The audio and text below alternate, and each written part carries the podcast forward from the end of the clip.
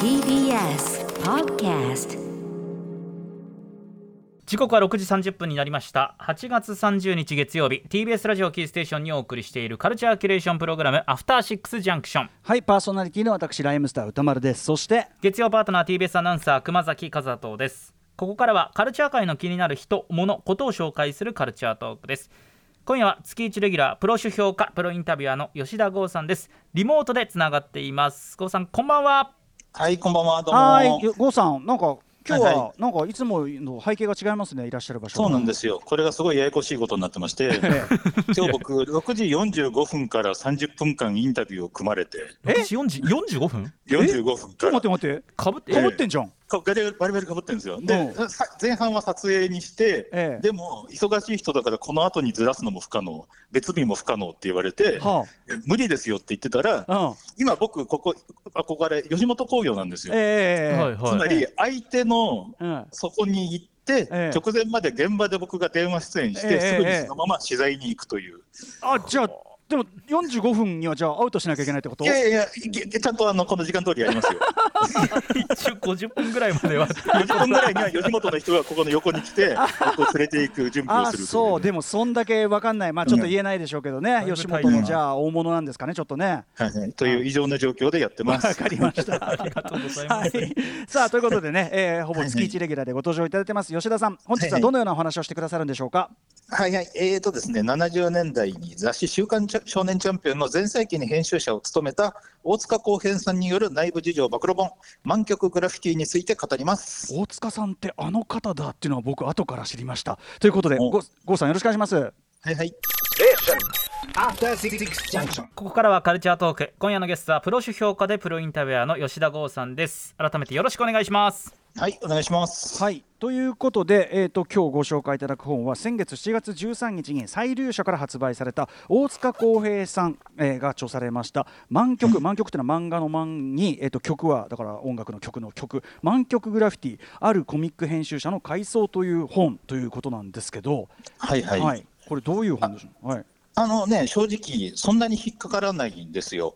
あの、ちょっといまいちで、うんうん。あの、天才バカボンの謎本みたいな、謎の花のアップとこれね、ガキデカかな？多分ねうん。ガキデカの口かな多分ね、なのかな、うん。あの、非常に分かりづらい表紙で、はい。で、タイトルもそんなに引っかかりはないんですけど。満、曲ってなんだべってなっちゃうもんね。そうなんですよ。ただ、帯がでっかく、伝説の編集者、壁村泰造との極めて濃密なる日々って書いてあって、はい。それで引っかかって、でね、そして帯文には、ドカベンガキデカブラックジャックっていうね、まあ、メガヒット作品のタイトルが並んでるから、まあ、とりあえず買ってみようと思ったら、うん、まあ、奇跡が起きてたんですよね。奇跡。っていう。う。んうん。まあ、まずね、この著者の説明からはいはいですよね。うんはい、大塚康平さんというのは70年代秋田書店の週刊少年チャンピオンで編集者を務めて、その後94年から2002年まで7代目編集長を務めた方なんですけど、うんうんこの人あれなんですよね。西部劇の本とかで知られる二階堂拓也さんのそう本名なんですよね。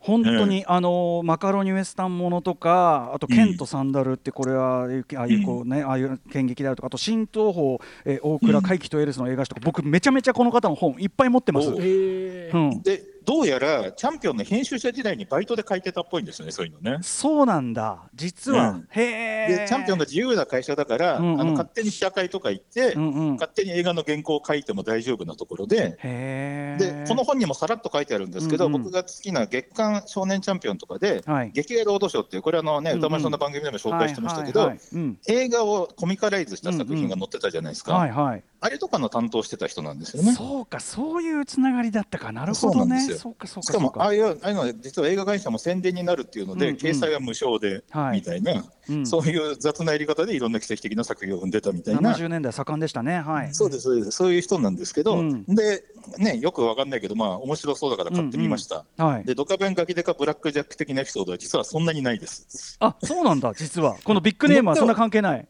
載ってはいるんですけど、はいはい。そんなにそこは濃密な付き合いしてなかったみたいで、うんうん。手塚プロでなんかね原稿取った話とか出るんですけど、ええで何がこれがやばいかっていうええと、うんうん。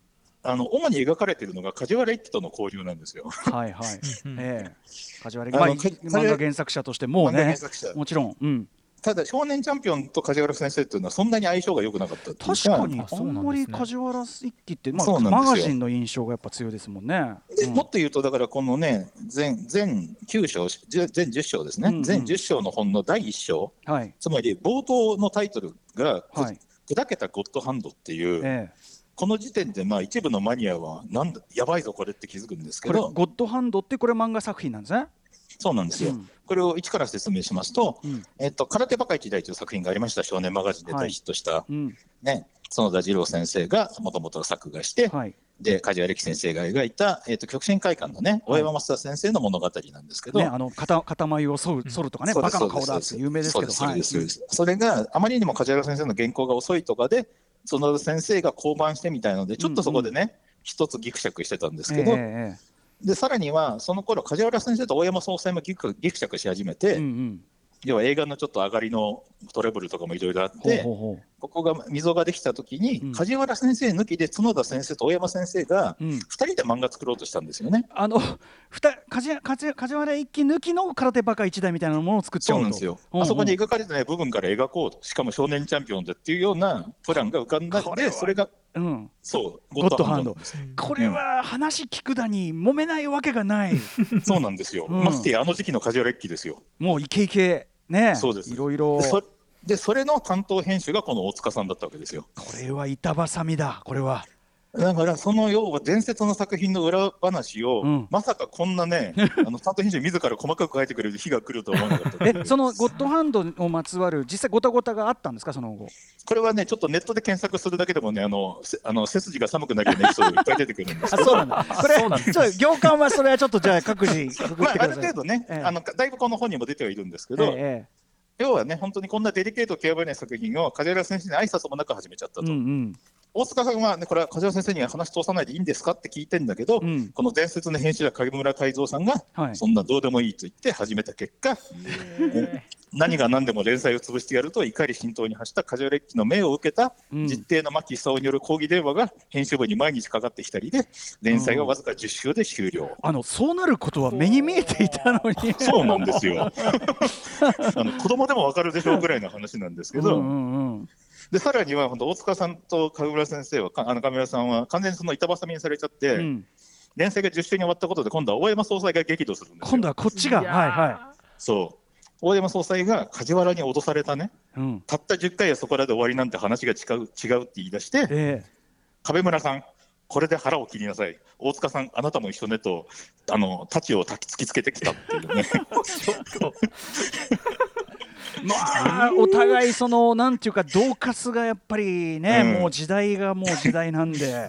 う。ん。で壁村さんっていうのも、要は漫画の編集長っていうレベルじゃない人として伝説の人なんですよねそうなんだ。。はいはい。この人もまた。うんうんでそういうことだって、手塚治虫の胸ぐらつかんだみたいなのがいまだに伝説になってるような、えーこれはすごいね。うんうんそうあの昭和のデタラメな漫画業界のあの代表みたいな人で、うん。僕もだから、それこそ松本零士さんの誰に聞いたのかな、その、うんね、漫画あのチャンピオンの入稿が遅れて、うん。発売が伸びるみたいなな言われて、印刷会社の人が怒ったときに、え結局、印刷会社を止めるために、え。はい。ななんだっけな、臨転機に砂巻いて止めたとか、なんかそういうような、それ完全に完全にうん組織のやり口じゃないですか。へあのえ。すごいんですよ。だから、うん実は影村さんは牧先生ともすごい仲良くて、ああそうなんだ。あのー、2人で会ってはその盛り上がってたらしいんですよ。我々たちその若い頃いろんなことやってないみたいな。やんちゃ同士。じゃあそのそうじゃあ梶原一騎さんの件もまあ牧先生と弟さんと仲いいから、まあ大丈夫だろうみたいなそういうのもあったんですかね？あったんですよ、ただ、梶原先生に言われて、牧先生はそれに、ね、乗っかるわけにもいかない、ねうんうん乗っかるしかないしっていう、はいはいはい。だから、えーその上村さんもこの本に書いてますけど、若い頃は飲み屋でしょっちゅう客と喧嘩沙汰になったとか、あの合口を手にした地回りと一斉にやらかしたとか、原稿が遅い漫画家の襟首引っ込んで締め上げたとかで知られる人なわけですよ。えじゃあその壁村さんもこわもてみんなこわもて同士のこの三すくみこれ大変なバトル。えどうどうやって決着するんですかこれ？えっとですね、まあ、園田先生が、まあ、結局、貧乏くじを引いたというか、はいはい。そういう状態になった結果、園田先生が、これ有名な話なんですけど、ええマコというね、うん。あのホラー漫画、怪奇漫画で、えあの呪文を出すシーンがあって、はいはい。その呪文でカタカナで、えっと誰が読んでも分かるようなアナグラムで、えまあ、要するに梶原一騎と牧牧久夫は脅迫の罪を思い知れ、ええ。みたいなことを書いちゃって、はいはいはい、それが当然バレて、またしても大変なことになるという、またまた火に油を注ぐような事態が。そういう事件の発端になったのは、このゴッドハンド。なわけですよ。かその角田さんの話とかも僕もその断片部分としてはしたけどストーリーで並べるとやっぱり、うん。なんていうかでも壁村さんが悪くないですかそれ。そうなんですよ。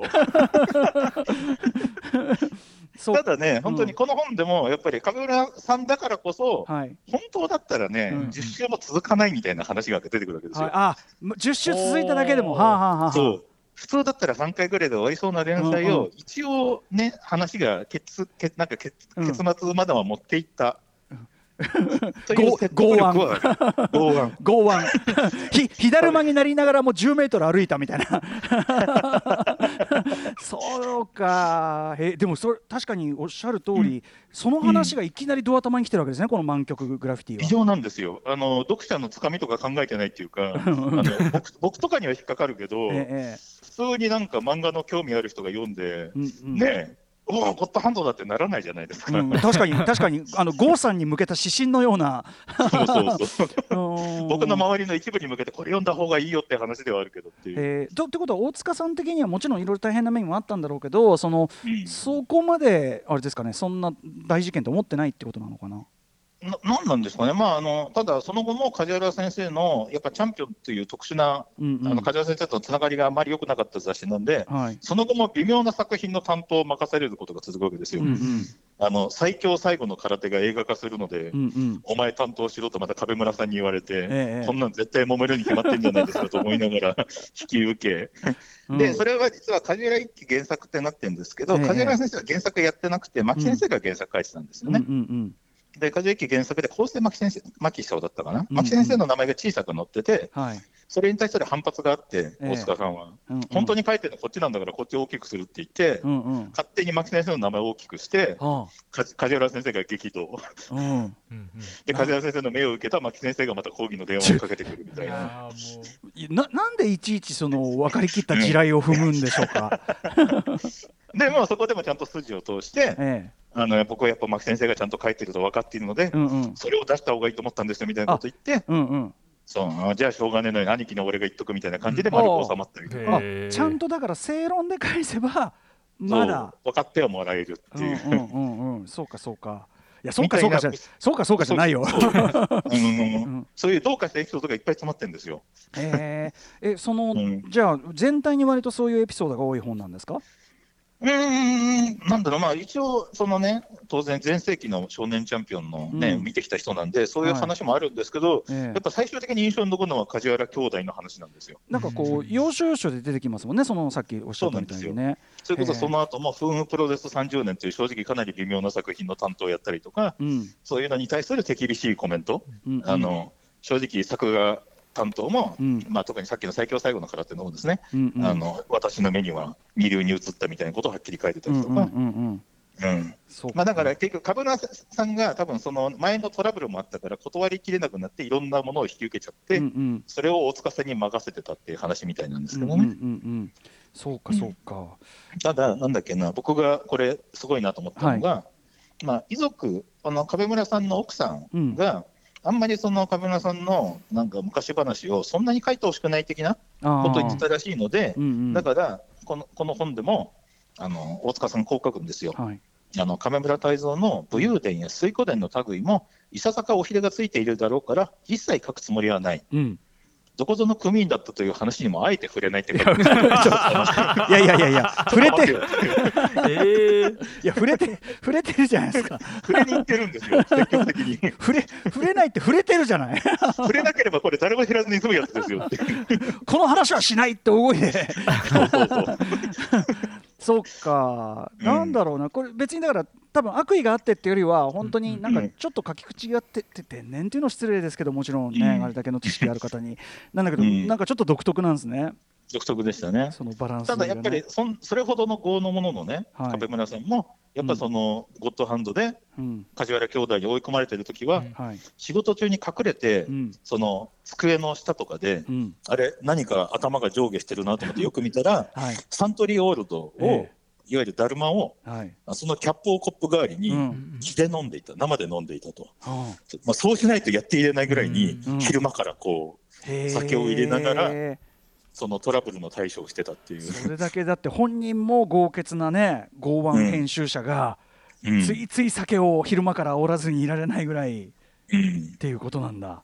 問題は本当それだけの苦労して作り出したゴッドハンドが全然面白くないってことなんですよ。あそうなんですか そうややっぱり空手バカ一代と比べてもっていうことなんだ。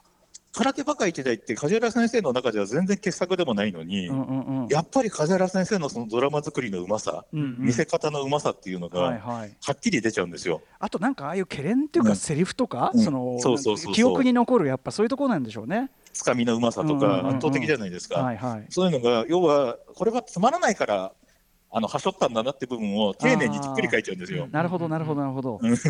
それいらないよ、みたいな。じゃあ逆に梶原一騎ってやっぱりそこは腕あったんだなってとこも際立ってくるみたいな。そうなんですよ。その僕もだから後からゴッドハンド知って、後から古本で集めて、うんうん。もう散々なんか期待して集めた割には、うんうんうんえっと、これはやっぱり梶原一騎ってすごいの結論になっちゃったんで。あそれも面白い。それはまさに立体的ってやつですねこれね。で言っちゃうと、だからね、その最強最後の空手しかり、やっぱね、その不運プロセス30年しかり、うん。牧先生ご、牧先生もうん本当にいい作品ある仕事なんですけど、梶原先生のゴースト的にやった牧先生の仕事は正直いまいちなんですよ。ああなるほ do。うんうん。ちっていうのもはっきり分かっちゃう。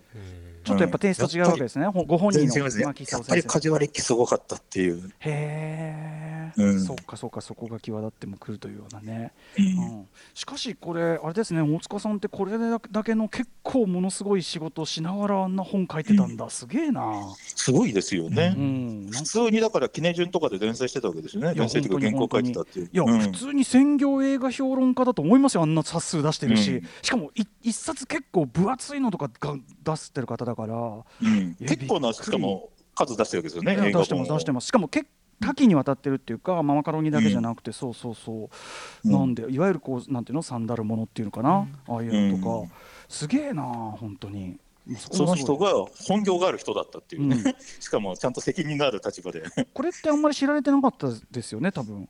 そうですね、僕も全然知らなくて、うん。誰だこれと思って買って、うん。やっと分かったっていう感じですね。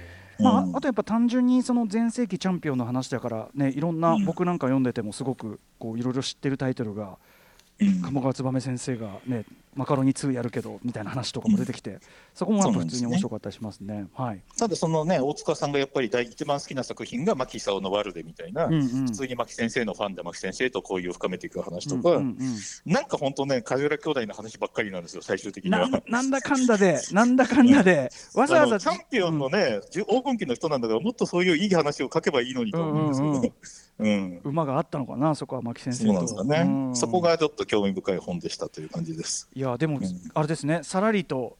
あの吉田さんもね、何の気なしに手を取ったら、意外なボ,、ムが隠されてたみたいなことなんですね、これね。そうなんですよ僕も実はね、つい数年前に角田二郎先生のインタビューをしたことがあって、実はまだ原稿にはなってないんですけど、あ、そうなんですね。そうなんですよ、うんうんあの、結構なロングインタビューで、何を聞いてもいいぐらいの感じではい。聞いてたんですけど、ええやっぱり分かりやすく、あのね、空手バカ一代とかゴッドハンドの話をね、触れた瞬間にもはいうスイッチが入って、はい。そういう話をするんだったらやめたぐらいの感じになって、おーやいまだにそこは地雷で。梶原先生に対する複雑な感情っていうのは相当まだあるっていう、なるほど。で吉田さんとしてはその話を聞きに行ってるんでしょ？その話、まあ、えっと、二条読む剣というね、その梶原先生とのね、うんうんタッグの他の作品がその前の作品があって、それが本当大好きなんで、あーそういうのを絶賛とかしてたんですけど、うんうん。なんか複雑な表情をね、へえ、そうか。されていて、うんまあ、それはそうですよね。まあそれ複雑な表情するに至る、うんうん。それだけのことを経験をしてきてる人なんで。でもね、吉田さんのインタビューそうやってお受けになってるってことはねいずれはひょっとしたら本当はどっかではいつかは話したいみたいなのが終わりだったりしないのかねなんかね。どうなのかな、でも本当ね、そこはデリケートみたいですよ。いやそりゃそうです。よ。未だに。うん。そりゃそうだ。ご当人だからね。はい。まあでもちょっとそのあのそのなんていうの一連の事件のなん裏、うん。裏のもう一個のね。視点っていう意味ではこれすごい証言なんですね大塚康平さん。当事者の証言っていうのはまずないので、うんうん。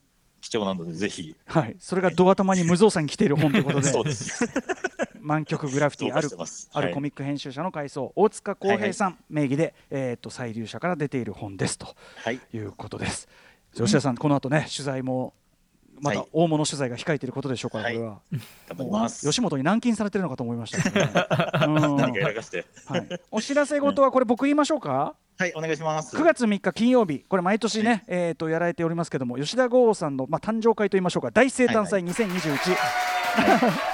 えー出演が俺これいつも感心してしまうんですけど、まうん。松本智子さんマッピー。うんストリームでおなじみ、マッピーさんとオクテポマッピーさんはこのイベント毎年出てるじゃないですか。そうなんですよ。これがすごい。ここでだけ合っている感じのね、うん。まあ、マッピーの近況を知る意味でもと。はいはい。